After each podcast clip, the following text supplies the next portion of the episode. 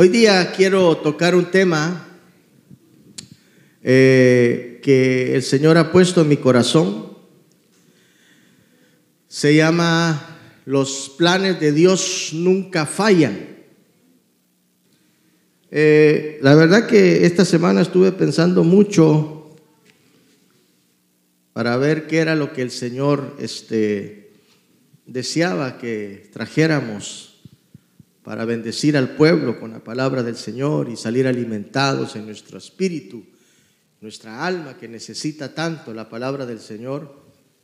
Y es que eh, nosotros como seres humanos padecemos de tantas cosas, eh, sufrimos de tantas cosas. Y, a muchas personas se les va la paz a causa de estar viviendo circunstancias que, eh, lastimosamente se les salen del control. Y hay muchas cosas que yo les enseñaba hace un tiempo atrás, que hay cosas que tú puedes controlar, pero hay cosas que tú no puedes controlar. Hay cosas que lastimosamente eh, tú tienes que dejárselas en las manos al Señor, que Él es el único que tiene control de las cosas. Pero a veces nosotros queremos controlar situaciones que están fuera de nuestro alcance. Y, algo que nosotros debemos de tener muy seguro y estar confiados en esto es de que el Señor, eh, cuando nosotros venimos a, los pies de Cristo, tenemos la bendición de que Él ha prometido estar con nosotros todo el tiempo, en cualquier momento. Él siempre va a estar pendiente de nuestra vida. Él nunca nos va a dejar abandonados, a menos que tú decidas apartarte de Él. Y cuando la gente se aparta de Dios, es ahí donde comienza a ver la diferencia en su vida. Y yo quisiera este, eh, entender con ustedes, porque Job, fue un individuo que muchos de ustedes hemos, eh, hemos leído y hemos escuchado prédicas a través de nuestra vida cristiana acerca de lo que eh, Job vivió. Y todos conocen esa historia, ¿verdad? De, un hombre que la Biblia llama justo, que la Biblia llama eh, que era recto delante de Dios y que un día, ¿verdad? Eh, se coló Satanás en medio de los hijos de Dios, dice la Biblia, cuando usted lee en el capítulo 1 del libro de Job, usted se da cuenta de esa historia, cómo comienza. Pero Job dice de que él tenía un corazón recto y justo delante de Dios y que Dios lo tenía no solamente bendecido en gran manera, sino que también lo tenía cubierto. Y así, pues, como dicen las personas, así quien no, ¿verdad? Entonces dice de que un día llega el enemigo de nuestras almas, hermano, y se presenta y, el único que lo reconoció fue Dios. Le dice, ¿vos qué haces aquí? Le dice, ah, bueno, vengo de andar por ella y vengo de andar la tierra y rodearla, le dice, ¿verdad? Entonces, eh, cuando vemos cómo es que el enemigo comienza a tener la conversación con Dios, ah, le dice, y, y no has visto de casualidad, le dice, a mi siervo Job, le dice. Y él le dice, ah, claro, sí, le dice, sí, pero yo no le puedo hacer nada, le dice, porque me imagino que cuando él andaba rodeando la tierra andaba haciendo de las suyas, queriendo hacer y destruir siempre lo que Dios hace. Porque usted sabe de que el enemigo siempre va a detestar todo lo que Dios hace, todo lo que Dios ama, el diablo lo detesta. Así que usted está en la lista negra del diablo. Sí, usted está en esa lista porque Dios lo ama a usted entrañablemente. Yo no sé cuántos creen que Dios, a ver cuántos creen que Dios los ama. Vaya, entonces usted está en la lista negra. Ahí está Josué Cano, a ese un día me las paga. No, pero primero que se atreva a pasar los vallados, porque eso le dice el diablo. A Dios le dice, ah, no, así, como no, le dice, ¿cómo no te va a adorar? Porque lo que Dios estaba tratando de decirle al enemigo es, mira, la actitud que Él tiene para conmigo. Y usted cuando lee la actitud que tiene para con Dios, era una actitud, hermano, impresionante la que tenía Job. Era una actitud, hermano, que, que uno se queda, dice, asombrado. Este hombre hacía sacrificios hasta por los propios pecados que sus hijos habían cometido. No hacía solo sacrificios para él, sino de que él se adelantaba y pedía perdón por los pecados que su familia pudo haber cometido contra Dios. Y aquí lo único que podemos sacar de que ese hombre sí entendía su papel de papá. Lástima que hoy en día los hombres, hermano, ya no hacen su papel de papá. Les vale que el hijo ande por aquí, que la mujer ande por allá, ya no, no. Pero lo que Job no sabía era de que su vida estaba a punto de cambiar de un momento para otro. Le dice el enemigo, bueno, si yo considero, le dice, de que él está así contigo, le dice, y hace todo lo que hace, porque definitivamente lo tenés bendecido, es un hombre rico, le tenés tres vallados. ¿Quién puede pasar tres vallados? Le dice, sobre todo los tuyos. No era, no era fácil para el enemigo penetrar a un lugar donde Dios tenía puesta su mirada. Le dice, ok, voy a quitar los vallados, pero eso sí, no me le vayas a tocar su alma. Y se fue el diablo pues. Usted se puede imaginar a ese. Hoy sí me las paga. Porque él estaba completamente seguro de que al quitarle todo, él iba a renegar de Dios. Él iba a maldecir a Dios. Él iba a tener ese momento que todos pasamos cuando estamos metidos en una encrucijada y que miramos ese callejón sin salida y que estamos metidos en un túnel y nunca miramos esa lucecita que uno espera ver al final del túnel, decir, por lo menos ya voy a salir. No, él lo que quería era de que él dudara de lo que Dios había hecho en su vida y de que todo lo que él había hecho para Dios haya sido un desperdicio. Eso era lo que él quería. Y, y usted sabe lo que es perder todo en un día. A ver, ¿cómo se siente usted cuando usted pierde 20 pesos? Que se los anda buscando y dice, ya los perdió. Es, es la muerte para algunos. A ver, ¿cuántos dicen, perdí 20 pesos? Ah, ahí tengo otro. ¿Verdad que no? Usted remueve todo lo que tiene en su casa para encontrar esos 20 pesos. Imagínense, y peor si son 20 pesos mexicanos, no valen nada.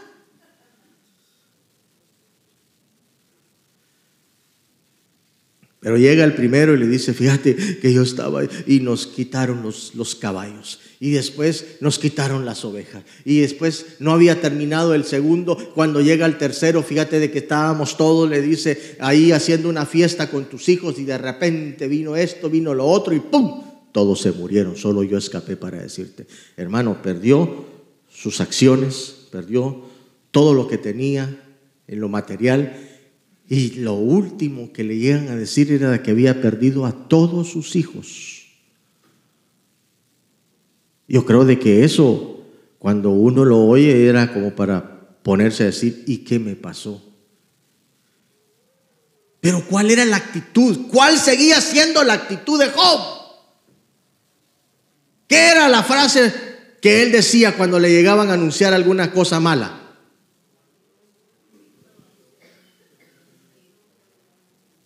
¿Verdad que todos sabemos esa, esa frase? Jehová dio Jehová quitó, sea que el nombre de Jehová bendito. Dios mío.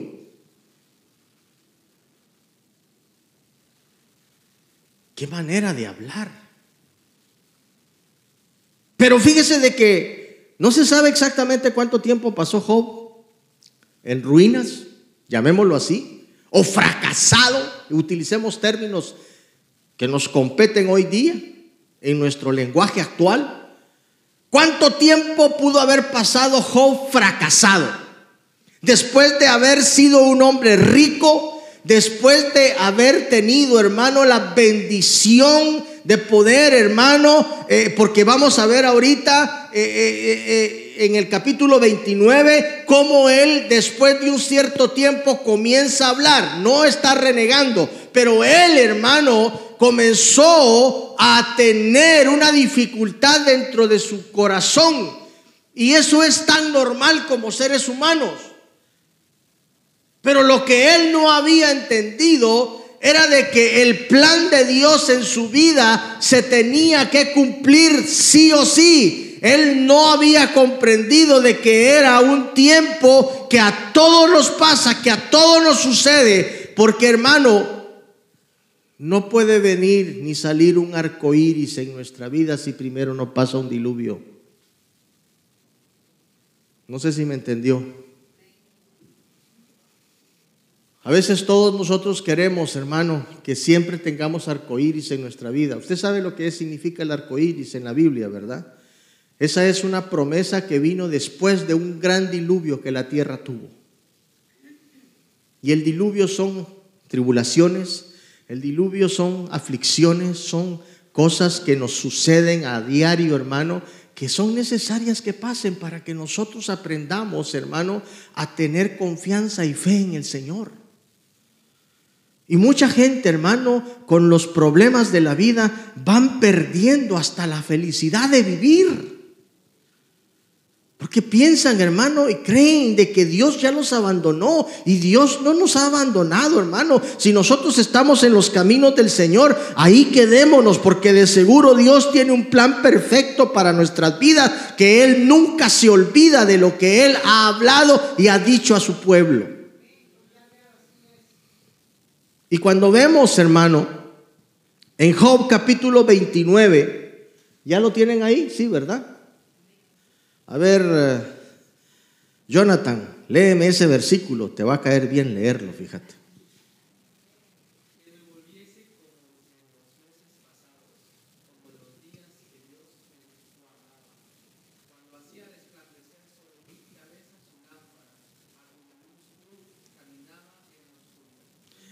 Miren lo que, lo que Job está diciendo.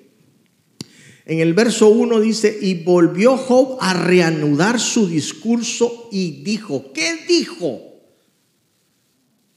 Fíjese, ¿quién me volviese como en los meses pasados?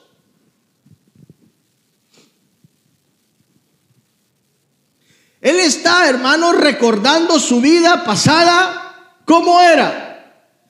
Porque en ese momento él estaba rodeado hasta de amigos, hermanos, que honestamente eso no deberían de haber sido llamados amigos, hermano. Porque llegan, hermano, con una actitud de decirle, mira, vos de plano has algún pecado oculto tenés, por eso te ha pasado todo eso, porque es lo que la gente piensa. A, a ti te está pasando de todo y dice, vos, vos a ver qué pecado tenés.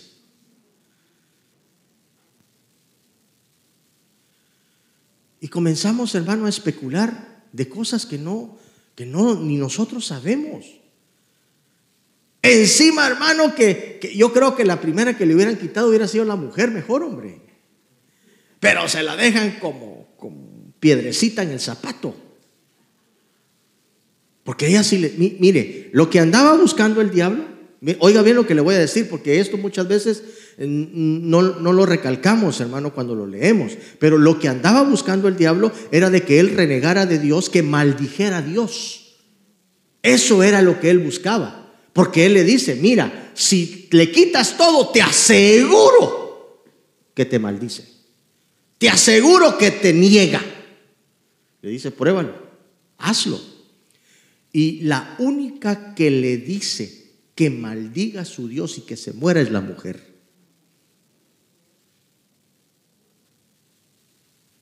Por eso hay que tener cuidado con ciertas mujeres, que son cosas serias.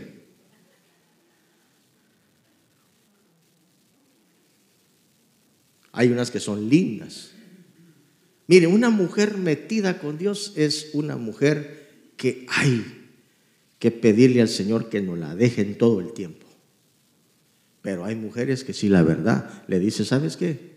Después de que vio que no tenía nada, hermano, mire, literalmente, Job se fue a bancarrota. ¿Alguien ha tenido esa sensación de, de que hoy día dice usted, hoy sí no tengo nada, ni dónde caerme muerto? Literalmente así estaba Job. Job no tenía ni dónde quedarse muerto. Y la última, le da una sarna maligna.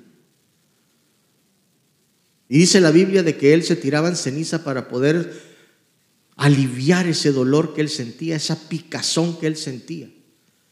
Y cuando, y cuando vemos a un Job, hermano, eh, que, no sabemos cuánto tiempo pasó en esa, en esa posición, dice de que él comienza a hablar. Había hablado tanto, ¿verdad? Pero él comienza a hablar. Y él comienza a basar su vida, hermano, en lo pasado. Y eso es un error más, es uno de los errores más graves que nosotros tenemos, en basar nuestra vida, el presente que estamos viviendo, en lo que se vivió el pasado. Lo que se vivió el pasado ya pasó. Entonces debemos de aprender a entender cómo es que Dios funciona con nosotros. Dios nos ha enseñado en su palabra que debemos de vivir el día a día. Aprender a vivir el día a día. ¿Por qué? Porque usted y yo no conocemos el mañana.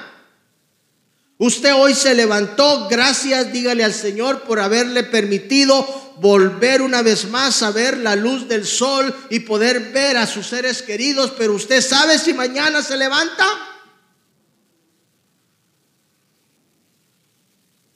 Nadie sabe. Y yo sé que hay algunos aquí que ya están pensando que mañana van a hacer frijolitos con huevo, otros van a hacer eh, huevos con chorizo, otros van a hacer carnita asada porque el día está bueno y de hecho de aquí al miércoles va a estar bonito.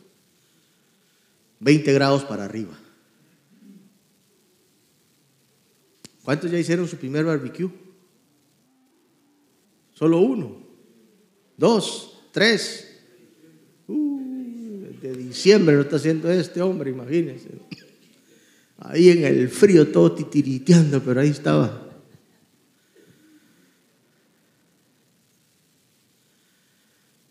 Nosotros hacemos planes y no sabemos lo que viene.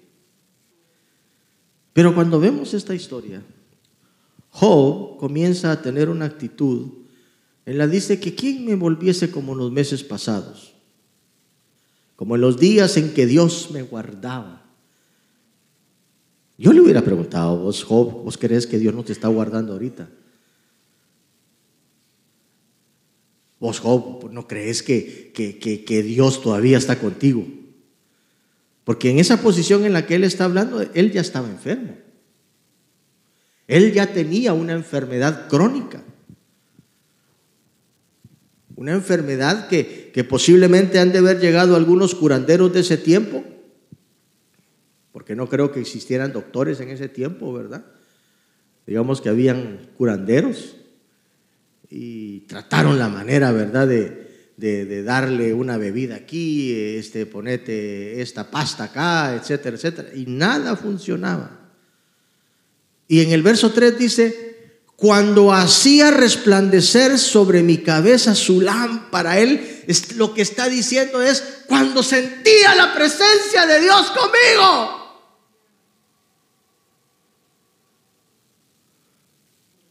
¿Sabe qué es lo más fuerte para un cristiano cuando está pasando un tiempo difícil y complicado en su vida? Es sentir que ya no siente la presencia de Dios.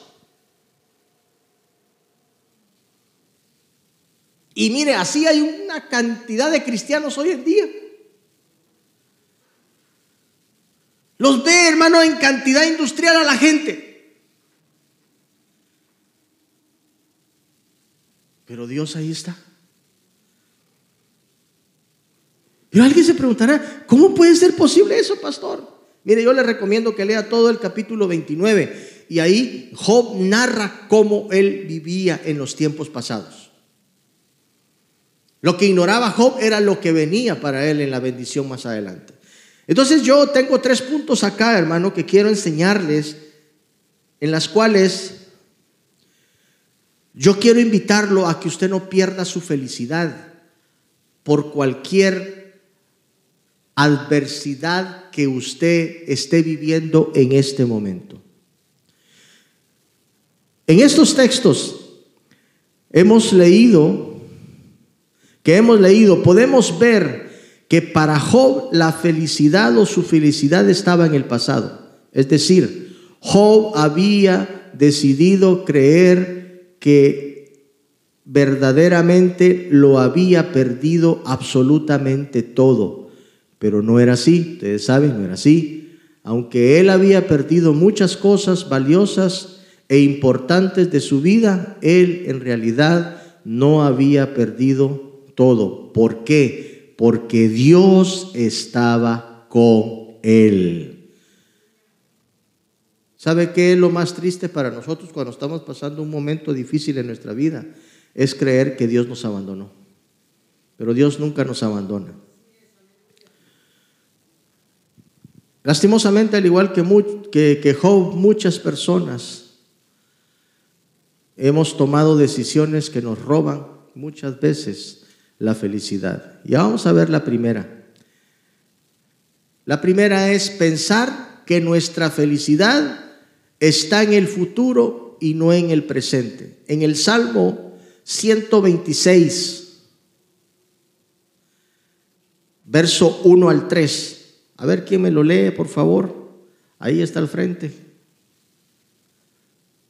Salmo, mire, mire esta actitud.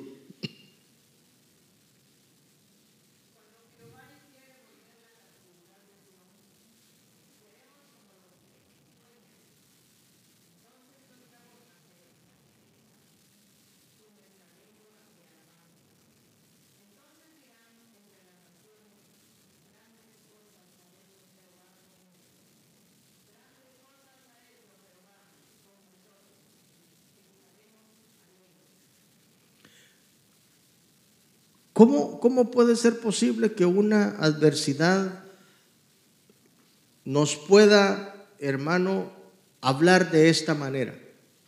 Cuando vemos la historia del pueblo de Israel, nos damos cuenta de que fue un pueblo, hermano, que a causa de su rebeldía, a causa, hermano, de sus pecados, fue un pueblo que fue llevado en cautividad muchas veces, no una, varias veces.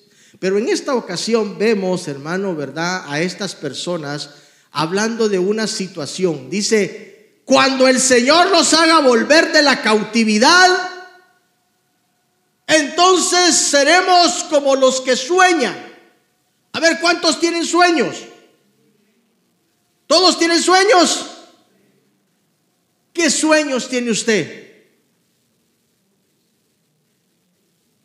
Algunos dirán, yo quisiera tener una mi casita, vivir con mi esposa y con mis hijitos, tener una piscina, tener un jacuzzi, tener un spa, tener este, ¿cómo se llama ese lugar donde se mete uno a sudar?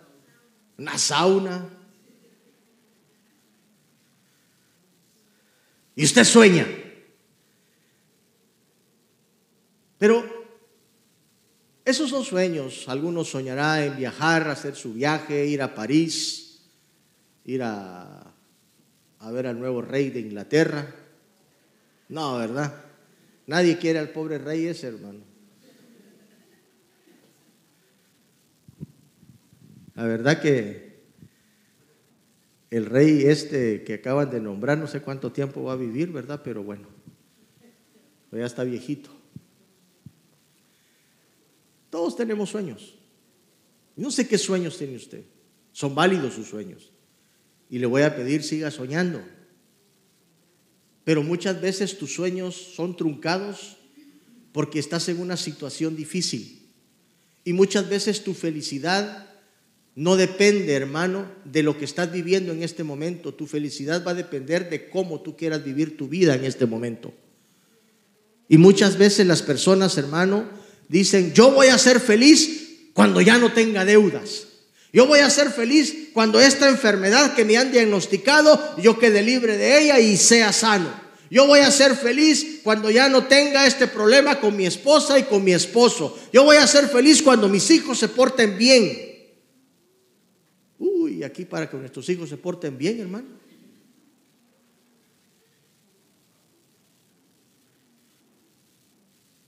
Tu felicidad no depende de eso. Tu felicidad depende de cómo quieres tú vivir el día de cómo quieras tú, hermano, avanzar en tu día a día. Dime, hay personas, y usted no me dejará mentir, que no duermen porque tienen una deuda. Hermano, los bancos no lo van a llamar a medianoche. ¿Sí o no? ¿Cuándo ha visto usted un banco llamando a la gente? Ni, ni a partir de las 7 de la noche llaman, hermano.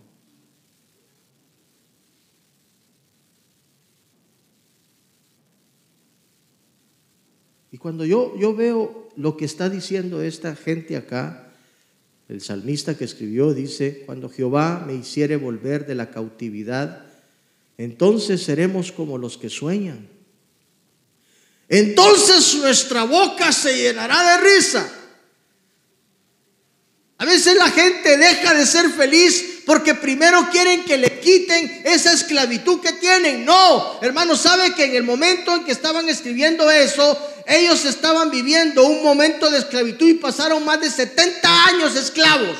Y Dios les manda una palabra y le dicen, siembren aquí, cosechen aquí, planten esto, planten lo otro, construyan casas, den a sus hijos y a sus hijas en matrimonio, porque esto va para largo, les dice.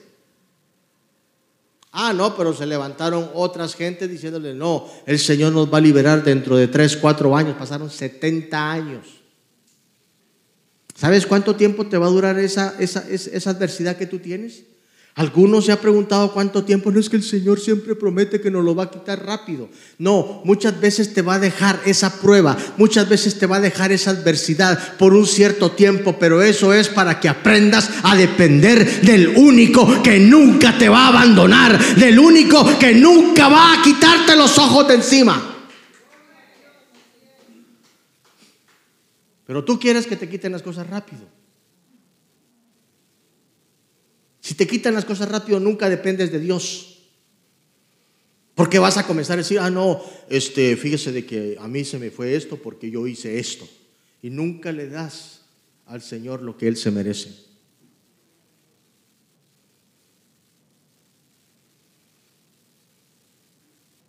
Yo tengo una enfermedad crónica. Y todos los días Dios sabe de que le digo, Señor, cuando te acuerdes de mí, quítame esto, Señor. Pero ¿sabe qué me ha enseñado esto? A depender de Él. Todos ustedes saben, la mayoría saben que yo debería ya estar muerto hace siete años. Pero aquí le estoy dando lata al diablo todavía, hermano.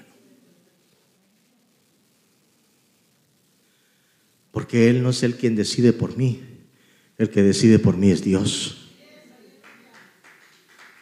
Dele una ofrenda de palmas a ese Dios poderoso. Aleluya. Dejé de soñar. No, yo sigo soñando. Aún en mi situación actual, yo sigo soñando.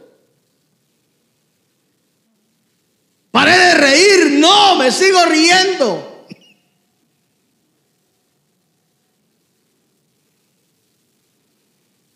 Hay gente que de su felicidad depende de lo que tiene. Y usted ve a un Job diciendo, ay, que me volviera los meses pasados. Ahí nos damos cuenta que era tan humano, pero no renegó de Dios, jamás renegó de Dios. Y si usted algún día sale así, ay, yo me acuerdo, cuando tenía aquel carro y hoy ando a pie.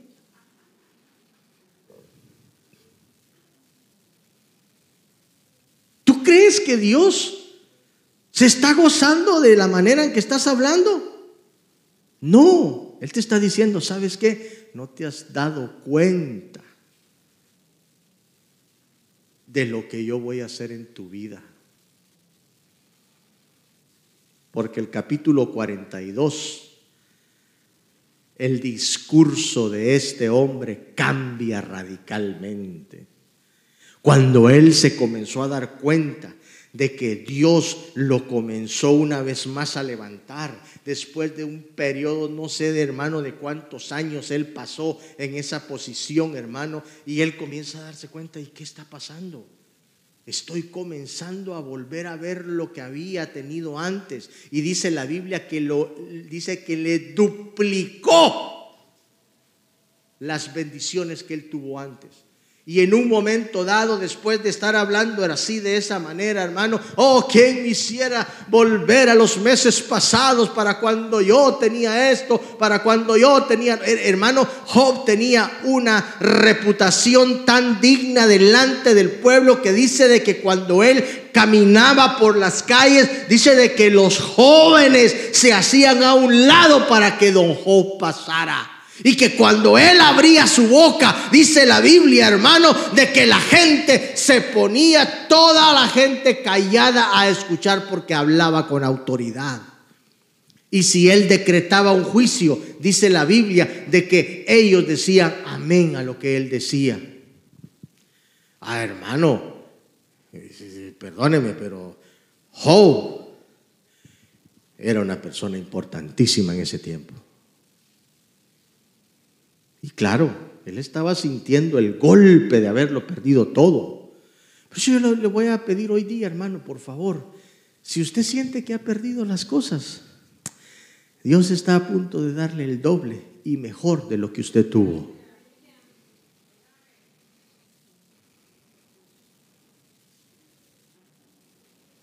Miren lo que dice el Salmo 137, 1 y 2. Junto a los ríos de Babilonia Ahí nos sentábamos y aún llorábamos acordándonos de Sión. Sobre los sauces, dice, en medio de ella, colgamos nuestras arpas.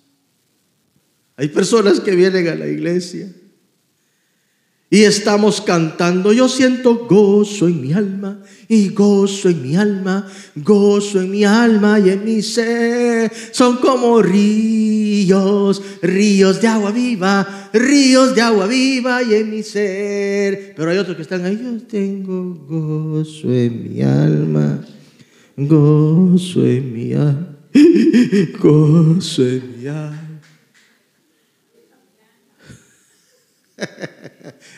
Cualquier parecido mera coincidencia. Los actores han sido cambiados para no ofender a los presentes. Están los coros de júbilo, hermano. Ahí estamos. Y la gente, hermano.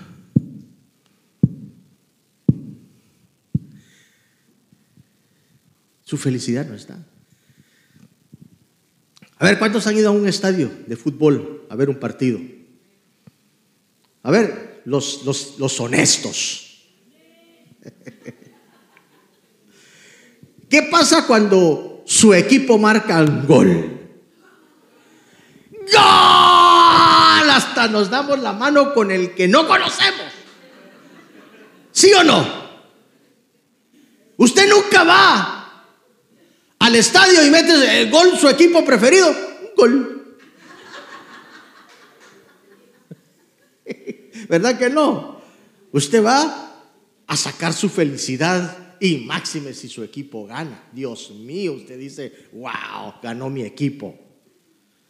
Yo sé que aquí vieron muchos que se pusieron contentos porque ganó Argentina. Porque muchos son hinchas argentinos, porque en nuestros países, hay Dios hermano, el día que un día gane un centroamericano la Copa del Mundo, mire, no vamos a ser de ese país, pero nos convertimos porque decimos somos centroamericanos todos.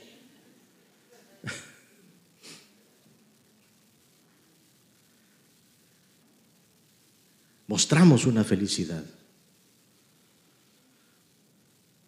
Y yo creo, hermano, de que usted, a pesar de lo que esté viviendo, de lo que esté pasando, usted tiene que venir a la iglesia con un corazón contento como decía el salmista, yo me alegré con los que me decían, a la casa de Jehová iremos. ¿A dónde va? Voy corriendo porque voy para la casa del Señor contento. Y mire, mire, esta realidad de, esta, de estas personas dice de que colgaron las arpas. Ya no tenían ganas de cantar, hermano. Y a veces venimos hacia la iglesia. Ya no nos dan ganas de cantar. Todo el mundo se da cuenta de que tú tienes algo. Porque tu rostro está triste.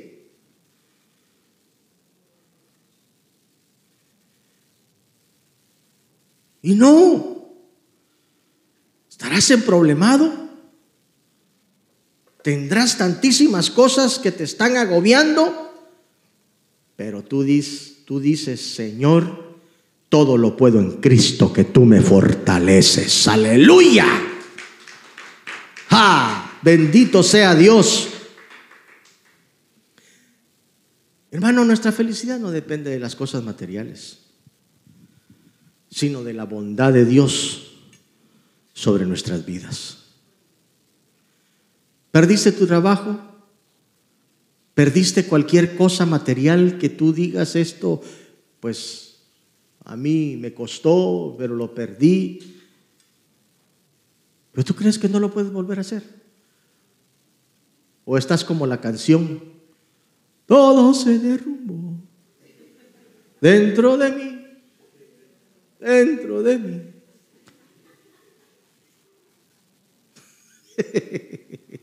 ah, ¿verdad que bien se la saben, verdad? Y no les pregunto quién la canta porque ahí todos me van a responder. Esa es una realidad. A veces creemos de que la felicidad nuestra depende de lo que nosotros tenemos y no es así. Esta gente dice de que se fueron todos a llorar al río, pensando, ay, ¿se acuerdan de aquellos tiempos? Miren hermanos, la iglesia de Cristo, sobre, pongamos nuestra iglesia, hemos sufrido altos y bajos, hermano, pero impresionantes. Ahorita nos estamos volviendo a levantar. Fíjese que recibí una carta, de, hecho, esta semana, de un, de un pastor inglés que siempre me escribe y a veces tengo que ir a Google Traductor para que me lea toda la carta, porque la otra vez se la di a mi hijo y le digo, vos, le dime. Dos, tres palabras me dijo, y me escribió todo un testamento, solo eso dice, le digo yo. Con dos, tres palabras me, me tradujo todo. No, le dije, ¿sabes qué? Mejor voy a ir a Google Traductor y ahí. Y me comienza a contar de que la pandemia vino, ¿verdad? Y a todas las iglesias nos golpeó fuerte. Y, a veces uno cree, ¿verdad?, que solo le está pasando a uno. Pero también es la realidad de otras personas, de otras iglesias. Y él me dice, mira, me dice, este, eh, eh, eh, yo me quedé como con 20, 30 personas, me dice, y, y bueno, me dice, me sentí tan triste y sentí que ya no tenía llamado, que ya no tenía esto, que ya no tenía lo otro. Y en una ocasión le dijeron a, él, ¿verdad? Mira, le dice, este, eh, eh, se han muerto dos personas a causa del COVID. Y dijo, hay la oportunidad, ¿verdad? Pues hagamos el, culto funerario ahí en la iglesia. Y dice que sintió que la, la bendición había caído, que le llegaron como 50, 70 personas. Dice, wow, qué bendición, después de haber visto la, iglesia vacía, ahora estaba llena, y les habló de Cristo, eh, les dio el mensaje de salvación y dijo, hoy sí voy a ganar una vez más las, las, almas para Cristo. Estaba contento y de repente solo fue para el funeral. Del otro domingo ya negó nadie. Y me comienza a comentar. Pero las palabras de al final me dice, ¿verdad? Pero yo sigo creyendo de que Dios está conmigo. Y hermano, cuando nosotros recomenzamos la iglesia, el primer culto, hermano, como es de esperarse, ¿verdad? La gente está con ganas de saber a dónde se pasaron estos y aquí dónde están y todo el asunto. Estaba llena la iglesia. Al otro domingo, Dios mío, solo Josué, su familia y mi familia y otros dos, tres pelados más, hermano. Y ya, todos no estaban. Pero uno se puede frustrar, sí o no. Como ser humano, se frustra, sí o no. Uno se frustra. ¿Tendré llamado? ¿No tendré llamado? Dan ganas hasta de tirar la toalla. Pero continuamos. Comenzamos a echar ganas. En medio de esta adversidad que tenemos con la salud, comenzamos a tener, hermano, ¿verdad? Una actitud diferente y pedirle al Señor y no, no, no, no bajar la guardia. Y aquí estamos, hermano. Yo me recuerdo de aquellos años pasados, pero no puedo vivir de los años pasados porque tengo que vivir el presente. Yo sé que hay muchos aquí que todavía recuerdan cuando estuvimos en Santandré que teníamos cultos, hermano, full. Se miraba, hermano, la bendición caía en la presencia de Dios increíblemente. Pero esos tiempos han pasado y hoy estamos viviendo acá. Lo importante es de que nosotros sigamos firmes en Cristo Jesús y que nuestra vida esté siempre agradando al Señor en medio de la dificultad y de la adversidad. ¿Por qué le digo esto? Porque claramente la Biblia dice que en los últimos tiempos muchos apostatarían de la fe. Por eso cuando yo lo veo a usted, digo, usted es un verdadero hijo de Dios. Porque usted a pesar de la adversidad, usted no se ha apartado. ¿Sabe cuánta gente hay ahorita en su casa que ya no quiere venir a la iglesia? No a esta, sino a cualquier otra iglesia. Mucha gente se ha quedado en casa. Se enfriaron.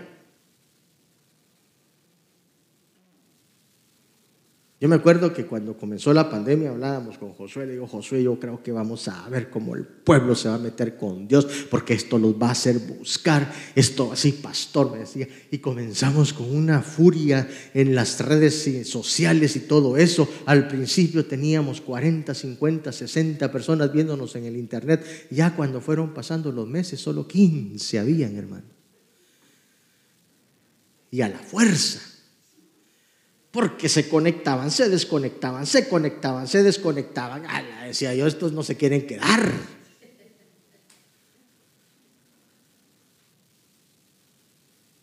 ¿Qué fue lo que les pasó? Solo ellos saben.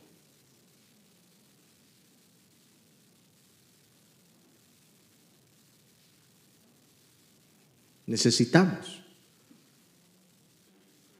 que nuestra felicidad dependa de Dios y no de los demás. De Dios. Punto número dos.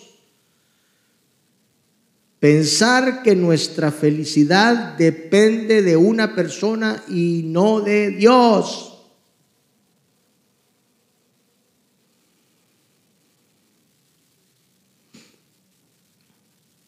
A veces nosotros queremos que nuestra felicidad dependa de la persona que está a la par de nosotros.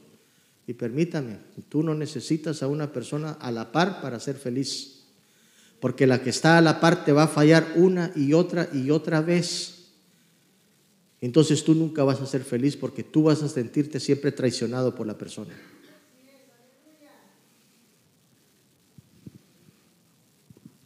Cantares 5, 8 dice, yo os conjuro, oh doncellas de Jerusalén, si halláis a mi amado, que le hagáis saber que estoy enferma de amor. Hay relaciones a veces, hermano, donde nos van a abandonar, donde no se nos van a ir. Mire, hermano, con, lo que le voy a decir, a mí, me ha dolido cuando yo he, he visto gente que yo he amado y que lo sigo amando, hermano, hablando espiritualmente, se van de la iglesia. Y a veces uno le duele que se vayan. Pero mi felicidad no va a depender de ellos. No puedo dejar de ser pastor porque aquí tengo un grupo hermoso que estamos ayudando a que se encuentren con Dios cada día. Aquí tengo un grupo que desea avanzar en lo espiritual y no porque perdí a uno me voy a quedar estancado y decir, ay, ¿por qué se fue y todo eso? Sí, los abados estaban con nosotros y aquí hicimos tantísimas cosas juntos, pero si se fueron, se fueron. Pero mi felicidad no va a depender de ellos. Mi felicidad va a depender de lo que yo estoy haciendo para Dios y de lo que el Señor me va a demandar el día de mañana. Yo me debo de parar en este lugar confiado en que el Señor está siempre con nosotros. Yo no he dejado de soñar.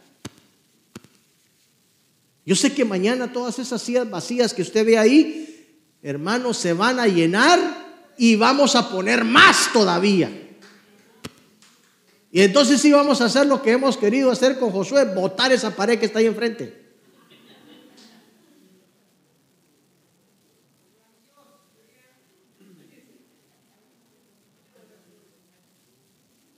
Sí. Lo peor que me puede pasar es pensar de que Dios no está conmigo. A ver, dígale que a su hermano que está a la par, Dios está con nosotros, dígale.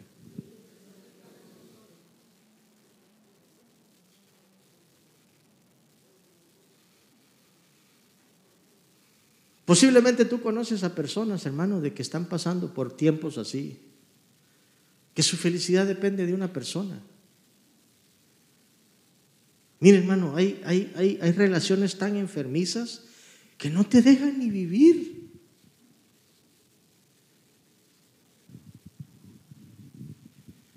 Te mantienen amenazados. Una persona que te ama no te amenaza. Si no estás conmigo, me voy de la casa. ¿Cómo es eso? A mí si mi esposa me saliera de que si no estás estoy con ella, si no le doy lo que quiere y todo eso, a veces uno puede dar lo que puede, pero que no vengan a amenazar. Nosotros debemos de tener cuidado con eso. Tu felicidad no depende de la persona, depende de cómo quieras vivirla tú.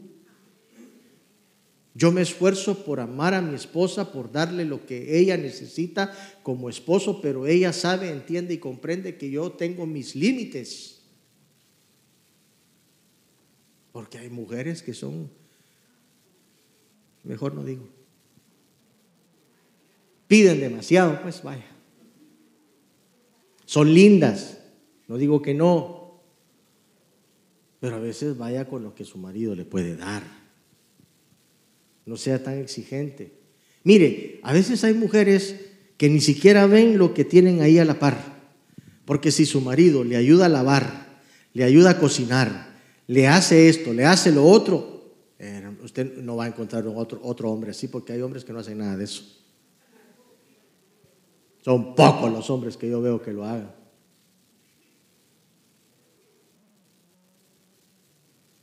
Pero igual así las mujeres le sirven y eso es muy bueno.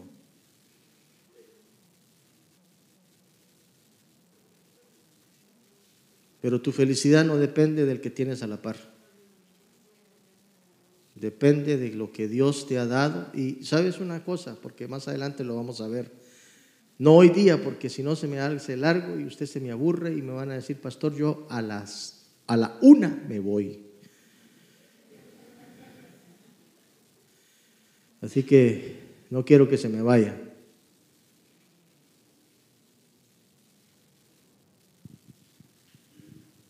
Cuando nosotros, hermano, dependemos de una persona o de algunas cosas para vivir alegre, tarde que temprano, en algún momento dado, usted lo puede perder. Vemos a un Job diciendo, ¿quién me hiciera volver en los meses pasados? ¿Quién me hiciera regresar cuando la gente me respetaba? ¿Quién me hiciera regresar cuando yo hablaba y la gente se callaba? ¿Quién me hiciera volver en los tiempos donde yo hablaba y se hacía? No, en ese momento él estaba enfermo, sin nada, y él solo estaba observando que su felicidad había quedado en el pasado. Pero no, su felicidad estaba en ese momento, porque Dios no lo había abandonado. En el Salmo 16, 11 dice, me mostrarás la senda de la vida en tu presencia hay plenitud de gozo, delicias a tu diestra para siempre.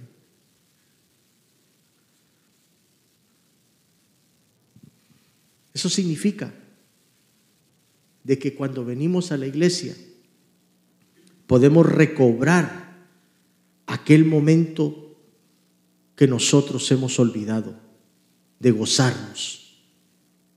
¿Sabe que, que si usted y yo aprendiéramos a deleitarnos más en la alabanza y en la adoración, nuestras vidas cambiarían?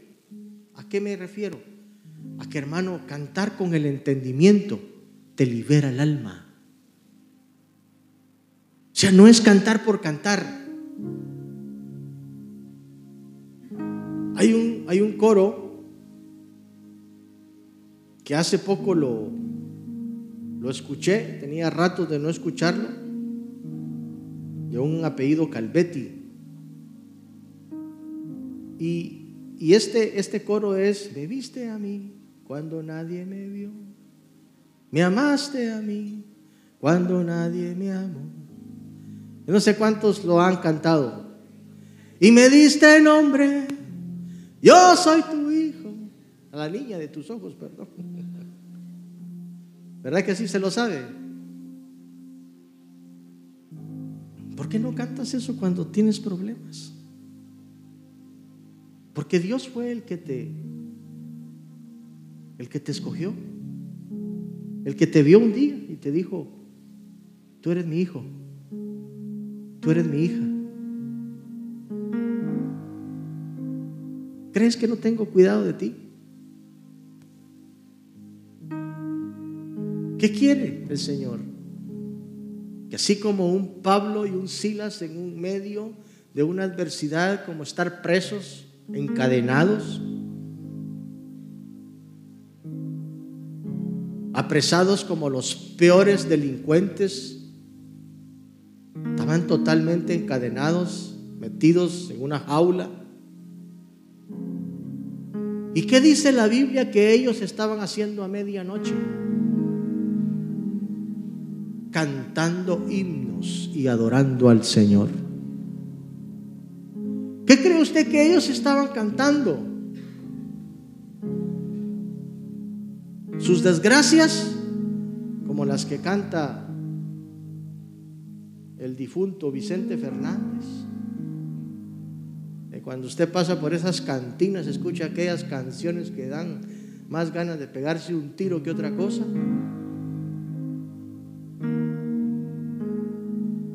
Que están cantando las golondrinas. Ellos estaban cantando aquellos coros que honran a Dios, que bendicen a Dios. Hermano, perdóneme, pero ¿quién va a tener ganas de cantar en una cárcel cuando lo tienen privado de su libertad?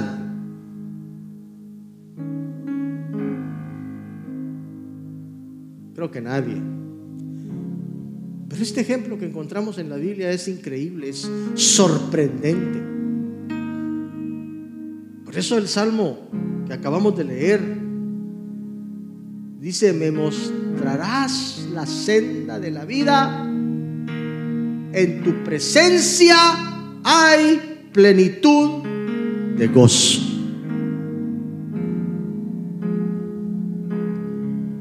Aquí en este lugar está la presencia de Dios.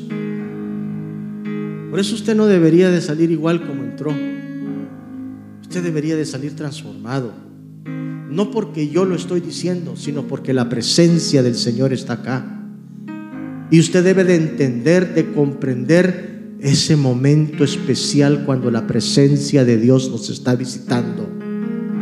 Por eso cada vez que vengas, hermano, olvídate de lo que te ha pasado el problema lo tienes. Sí, es posible de que te vengas a sentar y que el problema no se te haya ido, pero vas con la mente renovada diciendo, yo soy feliz porque Dios está conmigo. Y aunque tenga este problema de deudas, aunque tenga esta enfermedad, aunque tenga lo que tenga, yo sé que Dios no me va a abandonar, porque un día vamos a decir como lo dijo Job en el, en el Job 42, de oídas te había oído, pero ahora mis ojos te ven.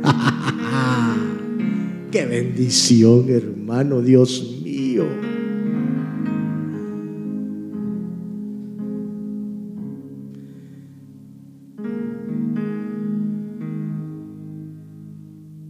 Mire lo que dice Proverbios capítulo 16 y verso 20. El que está atento a la palabra encontrará la dicha. Y feliz el que confía en el Señor.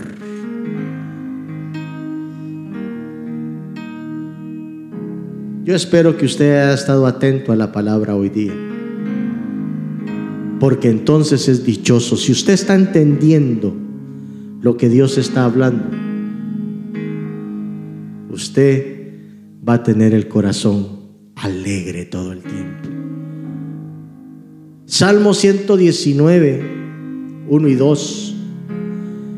Felices los que van por un camino intachable los que siguen la ley del Señor, felices los que cumplen sus prescripciones o sus preceptos y lo buscan de todo corazón. ¿Sabes de que Dios está viendo cómo vienes tú a la iglesia?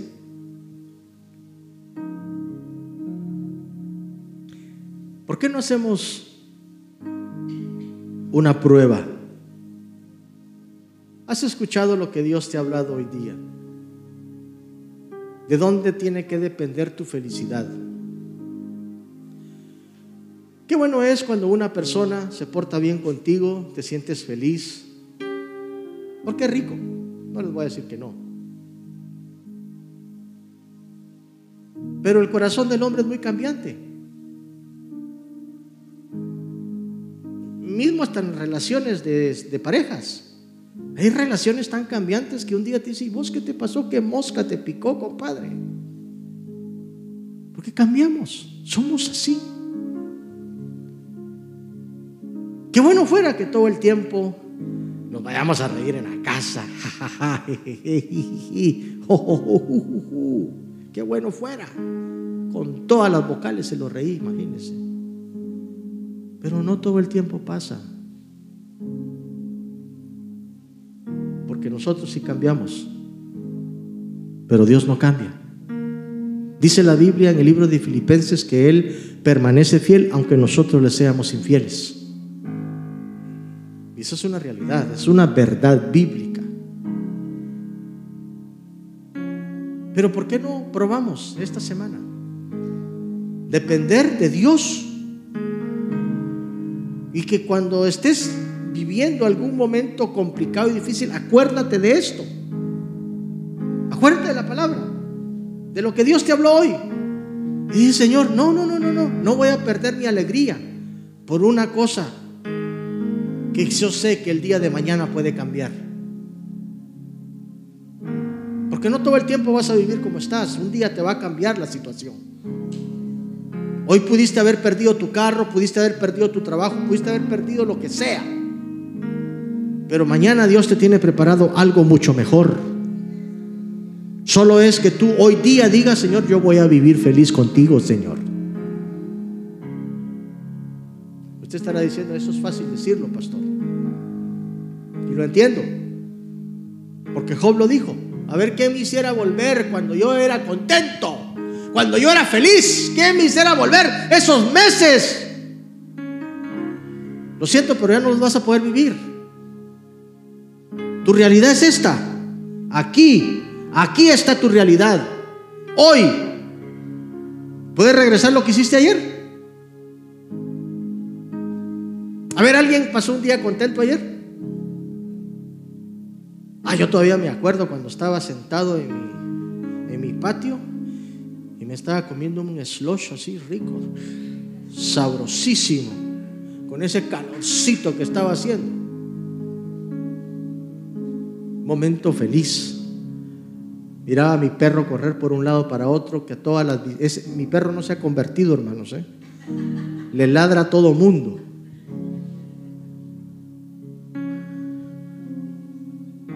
Es que la otra vez, hermano, vi eh, un video de un perro que estaba en una iglesia y estaba cantando. Fíjese, ahí estaba el perro medio uh, cantando, ¿verdad? Y le ponen un meme ahí, ¿verdad? Donde dice, Antes de convertirme, yo le corría todas las bicicletas, dice. Hoy alabo al Señor, dice.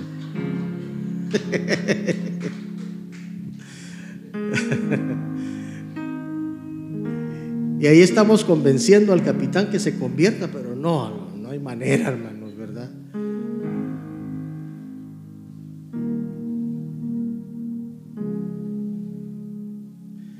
Ayer disfruté, pero hoy, ¿qué puede pasar? ¿Algo me va a querer venir a quitar mi felicidad, mi alegría? ¿Y lo va a lograr? ¿O sigo dependiendo de Dios? Hoy estás contento y mañana te llega una carta, disculpe usted, señor fulano de tal, señora fulana de tal, usted hizo mal sus incontaxes y usted nos debe tres mil dólares al IRS, al Revenue Canadá. Ah, eso sentir como que ah, una puñalada al corazón. Ah. Usted cometió un error en sus impuestos, le dimos 3.500, ahora nos debe 4.500 por habernos mentido. ¿Te va a quitar la paz eso? ¿Te va a quitar tu felicidad? ¿Qué vas a hacer? Hay que pagarlos.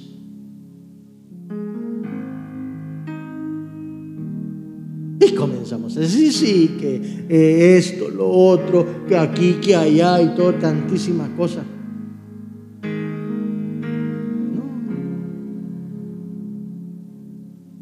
Mañana entras a su trabajo y te dicen, mira, ya no vas a trabajar 40 horas, vas a trabajar 30. Algunos van a decir aleluya, otros se van a enojar.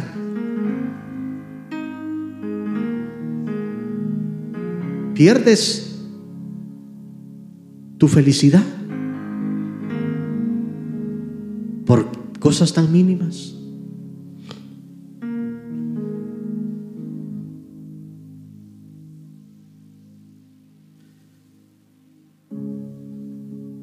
Todo el mundo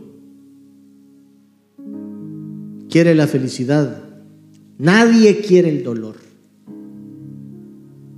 Pero no puede tener un arco iris sin antes tener un diluvio.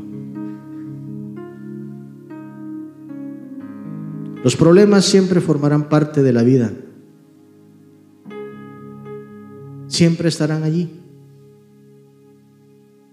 No dejemos que nos roben la felicidad. Quiero que cierre sus ojos.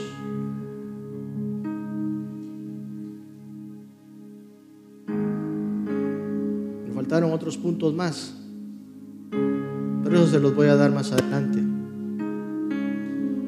Como usted se porta muy bien, se los voy a dar como perlas que dice la Biblia que son para hijos e hijas que valen para Dios.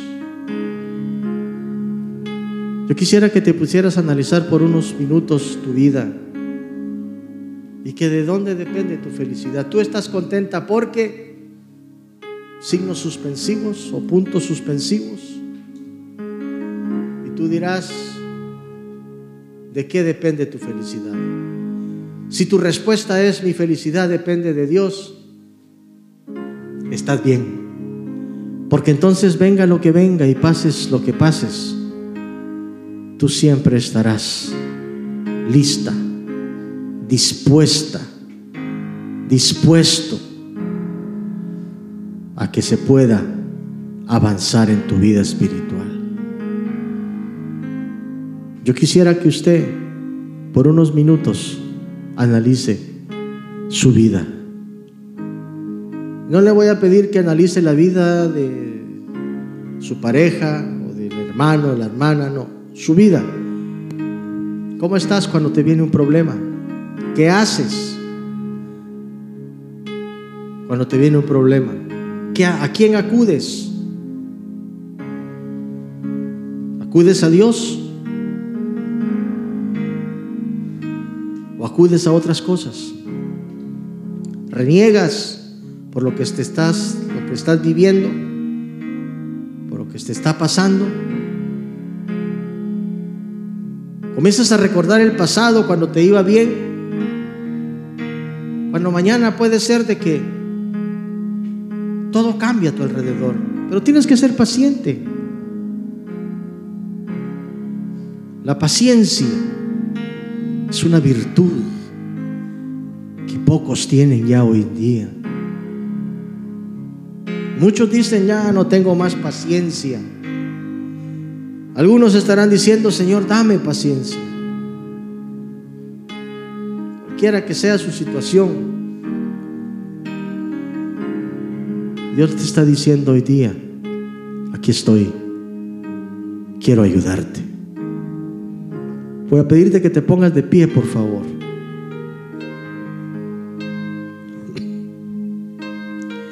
Y quisiera en este momento que tú le puedas decir al Señor, yo quiero que mi felicidad dependa de ti solamente, Señor. Si necesitamos a nuestros seres queridos a la par nuestra, sí, pero acuérdate de que somos seres cambiantes. Hoy día nos podemos levantar bien y mañana mal. Y nos va a doler que nos hagan algo. Y no por eso te vas a poner triste, no, sigue siendo ese personaje que eres, feliz, contento, alegre, que va por la vida sonriendo. Y ahí es donde tú tienes que enfocarte en esa felicidad, en esa alegría que dice la palabra. dejaste de soñar porque te estaba pasando algo, estabas cautivo de algún problema y dejaste de soñar. Sigue soñando.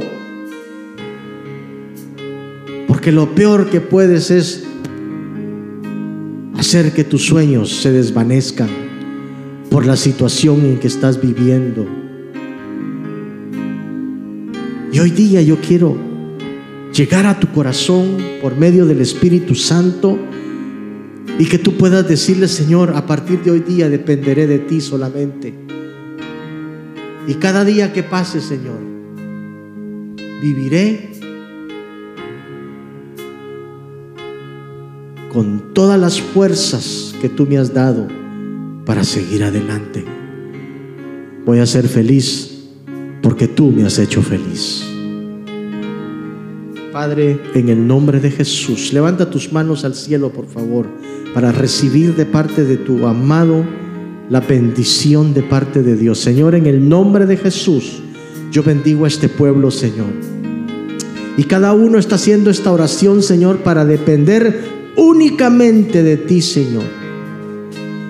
Señor, gracias por darnos, Señor, a todos nuestros seres queridos que comparten el día a día con nosotros, Señor, y que aunque en, algunos casos, Señor, hayan algunas cosas que vengan, Señor, a entorpecer nuestras relaciones, pero eso no nos va a cambiar la felicidad, eso no nos va a cambiar la alegría, Señor. En todo tiempo, Señor bendito, vamos a estar confiados en ti, Señor.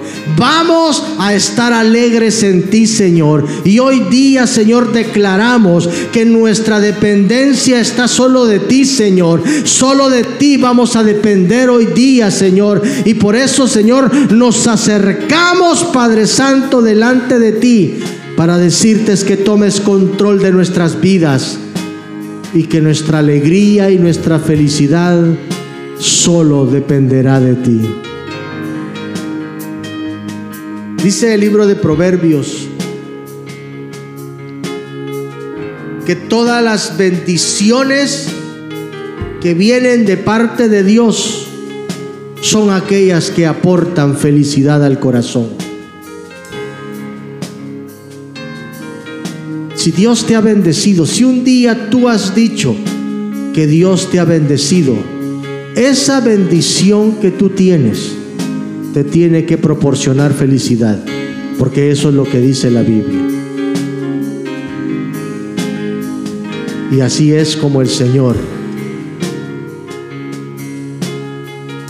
desea que vivamos. Dígale al Señor con todo su corazón estas palabras. Señor, yo deseo a partir de ahora en adelante, todo lo que tú me des yo aprenda a disfrutarlo, a ser feliz con lo que tengo. Gracias Señor.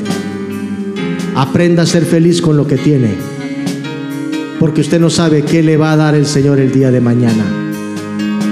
De oídas te había oído, pero ahora mis ojos te ven. Y dice de que el Señor le duplicó lo que él había tenido. Esa fue la bendición que recibió Job después de haber pasado todo lo que pasó.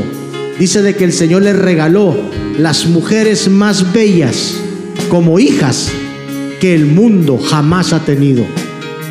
Esa fue una bendición que Dios le permitió tener a Job. Le duplicó sus caballos, sus ovejas, todo su ganado.